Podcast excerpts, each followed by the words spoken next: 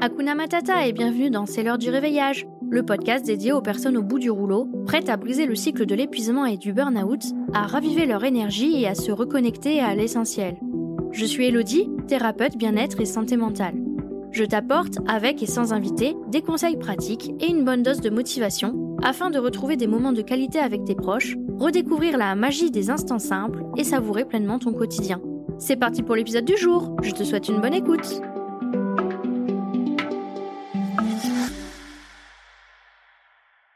Bienvenue dans ce nouvel épisode où on va s'aventurer au cœur de termes qui font beaucoup de bruit dans notre société actuelle sans qu'on nous explique ce que c'est exactement pour autant. Je veux en effet parler des termes comme le burn-in, le burn-out, le brown-out ou encore le bore-out. Dans cet épisode, je ne souhaite pas t'assommer avec des concepts psychologiques compliqués, mais plutôt te raconter des histoires. Des histoires de gens, comme toi et moi, qui ont vécu ces réalités de plein fouet. Et crois-moi, il y en a beaucoup plus que tu ne le penses qui ont vécu ou vivent actuellement ce quotidien. Peut-être même vas-tu te reconnaître dans l'un ou l'autre de ces termes, alors accroche-toi, ça va être intense et captivant. Tu te demandes peut-être quel est l'intérêt de définir ces termes. Pourquoi est-ce qu'on devrait prendre le temps de comprendre ces nuances? Pour moi, cela rentre complètement dans la notion de prévention de l'épuisement, mais aussi de traitement de cet épuisement. De plus en plus de personnes sont diagnostiquées en burn-out ou dépression, la parole se délie de plus en plus par rapport à la génération de nos parents ou de nos grands-parents. Nous avons aussi de plus en plus accès à l'information, mais aussi, forcément, à la désinformation. La santé mentale devient donc un défi de plus en plus présent dans notre société effrénée. À mes yeux, la compréhension de ces termes va au-delà de leur définition. Cela nous permet d'explorer les signes précurseurs, de mettre des mots sur des expériences souvent indescriptibles, et surtout de prendre des mesures préventives avant d'atteindre le point de rupture. Avant de se dire Oh bah mince, je l'avais pas du tout vu venir. Ce que nous sommes très promptes à faire en cachant bien tous nos signaux et nos sensations sous le tapis. Au cours de cet épisode, je vais donc non seulement définir ces termes, mais surtout les illustrer à travers des histoires poignantes. Ces récits seront des fenêtres ouvertes sur les vies de ceux qui ont navigué à travers le burn-in, ont résisté au bord du burn-out, se sont perdus dans le brown-out ou ont trouvé le calme oppressant du bore-out. Le premier terme dont je souhaite te parler, c'est le burn-in. Bien moins connu que son homologue burn-out, c'est pourtant bien le burn-in qui est le plus représenté au sein de la population. Et pour cause, tous ceux qui subissent un burn-out sont d'abord passés par la case du burn-in. Le burn-in, c'est littéralement la période d'épuisement, la phase avant le burn-out. C'est la phase où, en réaction à une situation stressante qui dure, ton corps utilise toutes les ressources à sa disposition pour te fournir un surplus d'énergie pour que tu puisses gérer cette situation. Tu es donc plus vigilant, tu gères plus efficacement ton quotidien, notamment professionnel, et en contrepartie, tu commences à moins bien digérer et à moins bien dormir. Et oui, quand le corps envoie toute son énergie pour fuir ou combattre, il en a rien à faire que tu digères ou dormes bien. Il est en hypervigilance et prêt à toute éventualité. Pour illustrer le burn-in, je vais te parler de Sophie, une femme extraordinaire qui jonglait avec mille choses à la fois. Elle était une salariée dévouée, une maman aimante, une épouse attentionnée et une amie toujours là pour soutenir les autres. Chaque matin commençait par le rituel effréné de préparer le petit déjeuner pour ses enfants, pour elle-même, et s'assurer que ses enfants étaient prêts pour l'école. Son boulot, dans un bureau toujours en effervescence, l'absorbait complètement. Les délais à respecter, les réunions à n'en plus finir et les attentes toujours plus élevées créaient une pression et un stress constant. Elle se retrouvait souvent à sauter des pauses déjeuner pour finir un rapport ou répondre à un appel important. Sophie était constamment dans l'action et ses collègues saluaient sa capacité à gérer plusieurs fronts à la fois, à ne jamais se plaindre, à être toujours à fond. Les soirées étaient tout aussi agitées. Après une journée épuisante au travail, Sophie revenait à la maison, prête à endosser son rôle de mère et d'épouse. Les devoirs à superviser, les repas à préparer, la maison à ranger, tout cela s'accumulait comme une liste interminable de tâches incontournables. Elle n'avait pas de temps pour elle. Enfin, pour être honnête, du temps, elle aurait pu en trouver. Mais inconsciemment, elle augmentait toujours plus sa liste de tâches à faire, notamment à la maison, et comme prendre soin d'elle venait en tout dernier sur cette liste, autant te dire qu'elle ne l'atteignait jamais. Les signes du burn-in, donc de l'épuisement, étaient là, mais Sophie refusait de les voir et de les écouter.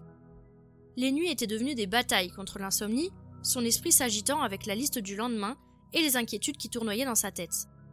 Elle se couchait épuisée, mais le sommeil réparateur lui échappait de plus en plus. Les week-ends, qui auraient pu être destinés au moins en partie au repos, devenaient des marathons de tâches domestiques, des rendez-vous sociaux prévus depuis des semaines, et de partage avec ses enfants et son partenaire. Le hic, de plus en plus, elle n'arrivait plus à être pleinement présente avec eux. Elle s'irritait de plus en plus facilement et perdait patience très rapidement, alors que ce n'était pas son genre pourtant. Sophie se sentait coincée dans un tourbillon où tout devait être planifié, maîtrisé, sans place pour l'imprévu. Et pourtant, elle n'y arrivait simplement plus. Le point de bascule vers le burn-out approchait à grands pas. Les moments de détente se faisaient rares et n'étaient plus du tout suffisants, remplacés par une constante sensation d'urgence et d'anxiété permanente. Pourtant, même quand ses proches ou ses collègues multipliaient leurs questions, Tu es sûre que tout va bien, Sophie? Ça n'a pas l'air. Elle répondait que si, ça allait. Elle était dans une phase de déni complet. Elle pratiquait à merveille la politique de l'autruche. Juste avant le burn-out, les signaux étaient devenus impossibles à ignorer. Les maux de tête constants, la fatigue persistante et le sentiment d'être submergée par tout l'engloutissaient. Pourtant, elle continuait, pensant qu'elle devait tout contrôler, même au détriment de sa propre santé. Les semaines passèrent et malgré les signaux de plus en plus évidents, Sophie continua à refuser l'idée qu'elle était au bord du gouffre.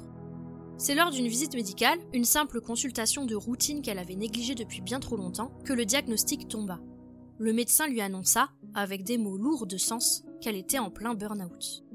Tout à l'heure, je t'ai dit que le burn-in était la phase d'épuisement, donc la phase avant le burn-out, où, suite à une situation stressante, ton corps met à disposition toutes ses ressources pour te fournir plus d'énergie, de vigilance, d'efficacité, etc. Cette situation stressante, chez Sophie comme chez tous ceux qui sont finalement en burn-out, a continué pendant des mois et des mois. Le hic, c'est que si cette situation dure trop longtemps et que tu ne recharges pas en conséquence les ressources qui sont brûlées par ton corps, eh bien, au bout d'un moment, la machine s'arrête.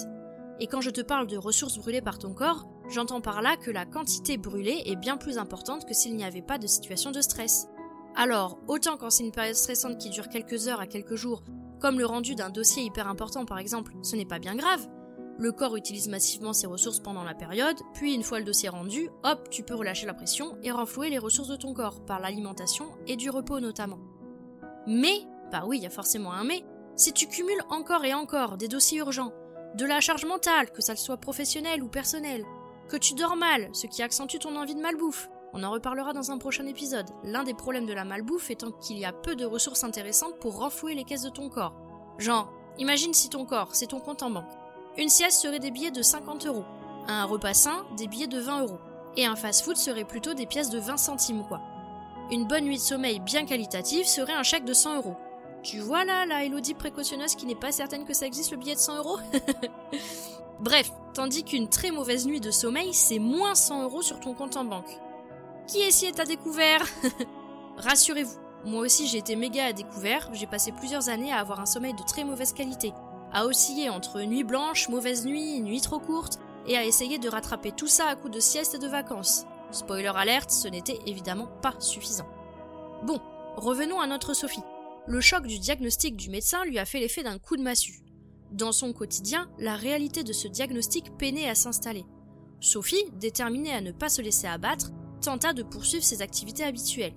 Elle continuait à s'occuper comme elle le pouvait de la maison, des enfants et à essayer de rester active. Pourtant, quelque part, elle savait que son corps disait stop. Ses proches, ne comprenant pas trop ce qu'elle traversait, avaient même tendance à lui rajouter quelques tâches, parce qu'après tout, c'est bien pratique d'avoir quelqu'un à la maison, pour aller chercher les enfants à l'école par exemple. Le cynisme et la distanciation sociale étaient devenus ses alliés sans qu'elle s'en rende compte. Elle se retirait progressivement, évitant les interactions sociales même avec sa famille proche. Derrière son sourire, elle dissimulait sa fatigue intense et les montagnes russes émotionnelles qu'elle subissait. Elle pouvait aussi se montrer acerbe sur certains sujets, ou bien fataliste en mode à quoi bon de toute façon? Sophie luttait contre l'épuisement grandissant, mais son corps ne voulait plus coopérer. Les gestes du quotidien, simples et anodins autrefois, devenaient des épreuves insurmontables. Même se brosser les dents ou simplement se traîner jusqu'au canapé lui demandait une énergie qu'elle n'avait plus. Puis vint le moment où elle lâcha prise le corps ne pouvait plus suivre le rythme effréné auquel elle l'avait soumis. Tout s'effondra autour d'elle, comme un château de cartes fragile. Elle se retrouva incapable de continuer à fonctionner comme avant. Ce qu'a vécu Sophie, c'est un bon gros burn-out. On va dire que dans le burn-out en lui-même, il y a plusieurs stades et qu'elle a tellement tiré sur la corde qu'elle a atteint le dernier stade, celui où elle n'est plus capable de la moindre chose basique, où elle s'est effondrée et où son corps ne veut plus que dormir encore et encore. Le burn-out est un épuisement physiologique du corps, précisément un épuisement des glandes surrénales. C'est donc un épuisement surrénalien, aussi appelé fatigue surrénalienne. Ces petites glandes endocrines, situées au-dessus des reins, sont responsables de la production d'hormones liées au stress, comme le cortisol. Les nutriments provenant de l'alimentation, tels que les vitamines, les minéraux et les acides gras essentiels, sont indispensables au bon fonctionnement des glandes surrénales. Donc un stress prolongé et un régime alimentaire déséquilibré, pauvre en nutriments essentiels, ou plus exactement non boosté avec des nutriments essentiels comme le magnésium qui est surutilisé en période de stress par exemple, peut contribuer à l'épuisement des réserves du corps. Lorsque les glandes surrénales sont constamment sollicitées pour produire des molécules en réponse à des situations stressantes, elles peuvent épuiser leurs réserves de nutriments nécessaires à cette production. Le cortisol, par exemple, sa production peut être compromise si le corps manque de matière première pour le synthétiser. Le corps peut entrer dans un état de dysrégulation hormonale avec des niveaux de cortisol déséquilibrés. En période de burn-in, les glandes surrénales vont produire la blinde de cortisol, et c'est ça, entre autres, qui va donner cette hypervigilance et cette meilleure efficacité. Mais en contrepartie, des niveaux de cortisol élevés sur le long terme peuvent conduire à une cascade d'effets négatifs, tels que des problèmes de sommeil, des troubles métaboliques, une fatigue persistante ou même encore une résistance à l'insuline. D'où les signaux qui nous arrivent dessus plus on avance dans le burn-in. Alors que, quand on est en période de burn-out, comme je l'ai dit, les glandes surrénales ne peuvent plus produire la quantité normale de molécules, donc on a une chute brutale du cortisol. Le corps, qui était habitué à une surstimulation constante, se retrouve soudainement privé de cette poussée d'énergie artificielle. Maux de tête répétitifs, muscles douloureux et tendus, il n'y a plus une once d'énergie dans ce corps.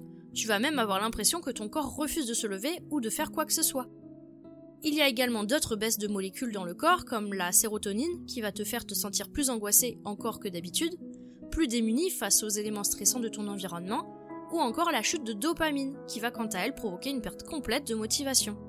Sache également que le suivi pluridisciplinaire lors d'un burn-out est essentiel pour t'offrir une prise en charge complète et adaptée à tes besoins. Le médecin généraliste joue un rôle crucial en évaluant les aspects physiques du burn-out, surveillant les indicateurs de santé et proposant des solutions médicales si nécessaire. Le suivi psychologique avec un professionnel de la santé mentale permet d'explorer les dimensions émotionnelles et cognitives du burn-out, offrant un espace sécurisé pour exprimer et comprendre les pensées et les émotions. Il peut également te prescrire des médicaments s'il le juge nécessaire et si tu es d'accord avec ça. En parallèle, un accompagnement bien-être spécifique, tel que celui proposé par un thérapeute spécialisé dans le burn-out, compléter ce suivi en fournissant des outils concrets pour la gestion du stress, des techniques de relaxation. Il t'aidera à retrouver un bon sommeil, te donnera des clés pour une alimentation riche en ressources pour ton corps, ainsi que des conseils personnalisés axés sur la récupération et la compréhension de ton burn-out. Cette approche globale, combinant médecine générale, santé mentale et bien-être spécifique au burn-out, t'offre une palette complète de ressources pour rétablir ton équilibre physique et émotionnel favorisant ainsi un processus de guérison durable et surtout te permettant d'éviter une rechute, ce qui arrive malheureusement fréquemment, sans investissement concret et complet sur toi-même. Bien, je vais maintenant te parler du brown out. Le concept de brown out émerge comme une réalité complexe au sein du monde professionnel, caractérisé par un désengagement progressif et une perte de sens dans le travail. Alors que le burn-out est largement connu, le brown out, lui, est moins médiatisé. Tout comme son copain le burn-in, le brown-out s'installe insidieusement dans le quotidien de la personne qui le subit. Frédéric, manager, a toujours été très investi dans son travail. Au fil des années, Frédéric a constaté que son implication de plus en plus intense dans ses missions professionnelles empiétait insidieusement sur son temps personnel.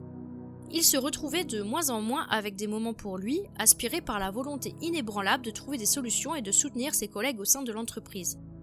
Cette dévotion constante a progressivement érodé son propre espace et son temps, créant un déséquilibre subtil.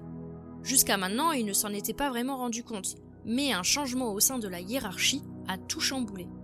La prise de conscience de Frédéric s'est cristallisée autour de l'inadéquation entre ses valeurs professionnelles et la nouvelle trajectoire adoptée par l'entreprise. Il a compris que quelque chose n'allait plus dans la direction que prenait sa boîte, une réalisation marquant le début d'une perte de sens insidieuse dans son quotidien professionnel. S'adaptant constamment à un système devenu étranger, Frédéric a ressenti le fardeau énergétique croissant de cette conformité forcée.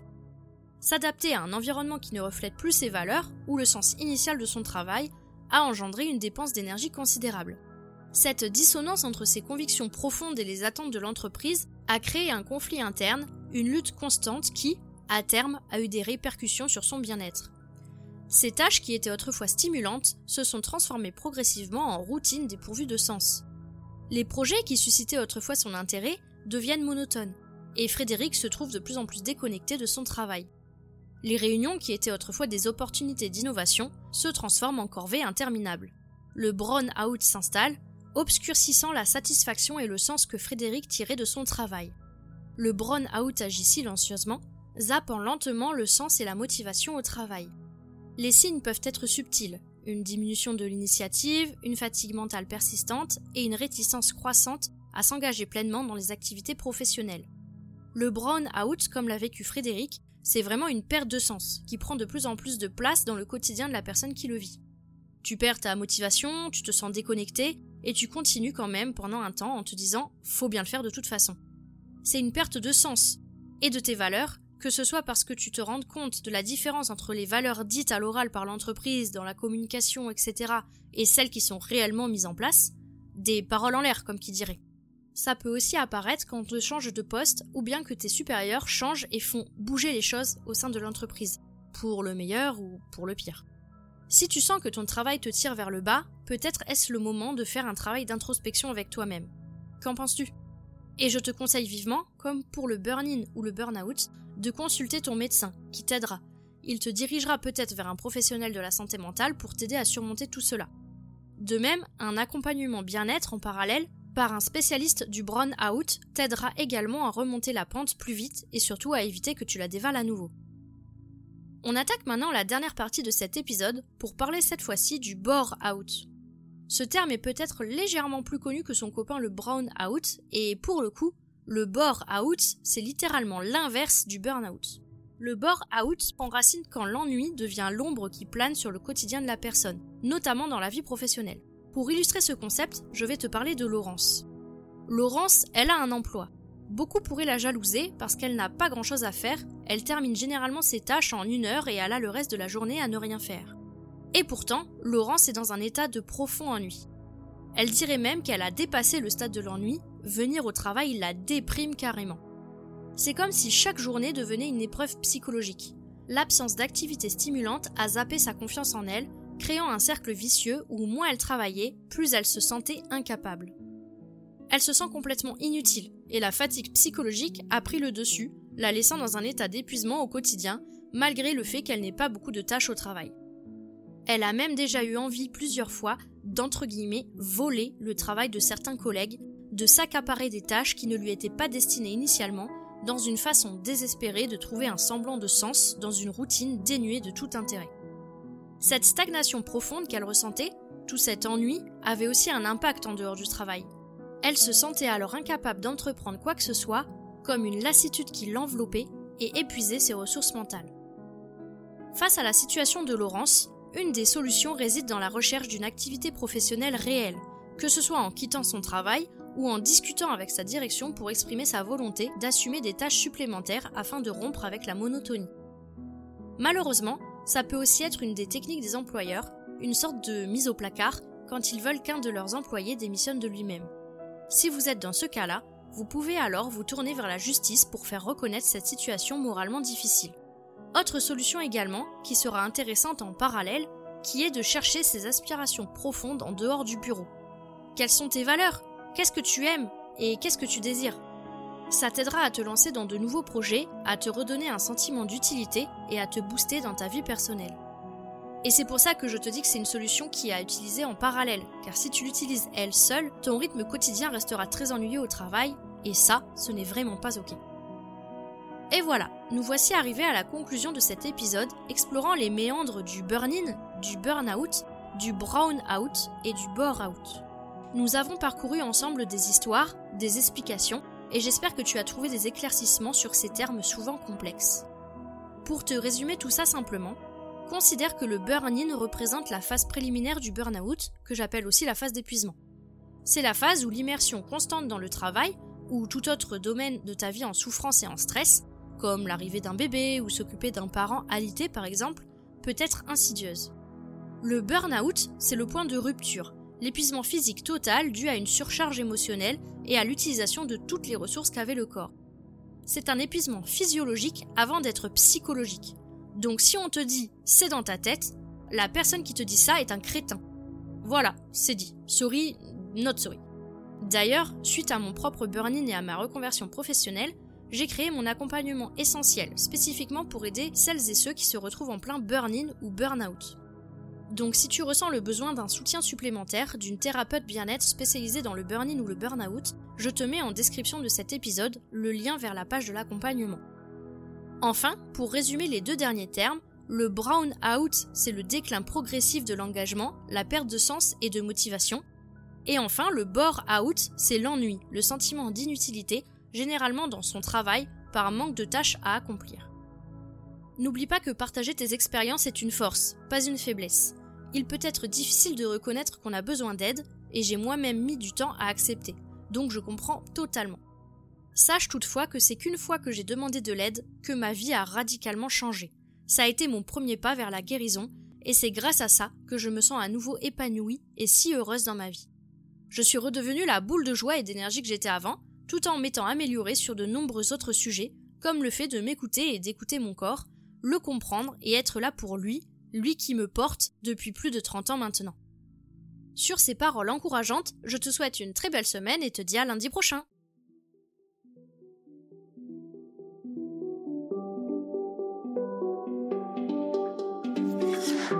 Merci du fond du cœur d'avoir partagé ce moment de réveil avec moi aujourd'hui. Si ça a allumé une petite étincelle en toi, abonne-toi pour être sûr de ne rien manquer. Tu peux me laisser un petit mot doux, un like, un partage si tu le souhaites, car chaque geste compte pour faire rayonner cette énergie positive. On se retrouve la semaine prochaine pour une nouvelle dose de vitalité, de rire et de découverte. Ensemble, on propage la joie de vivre, un épisode à la fois. Prends soin de toi et à très bientôt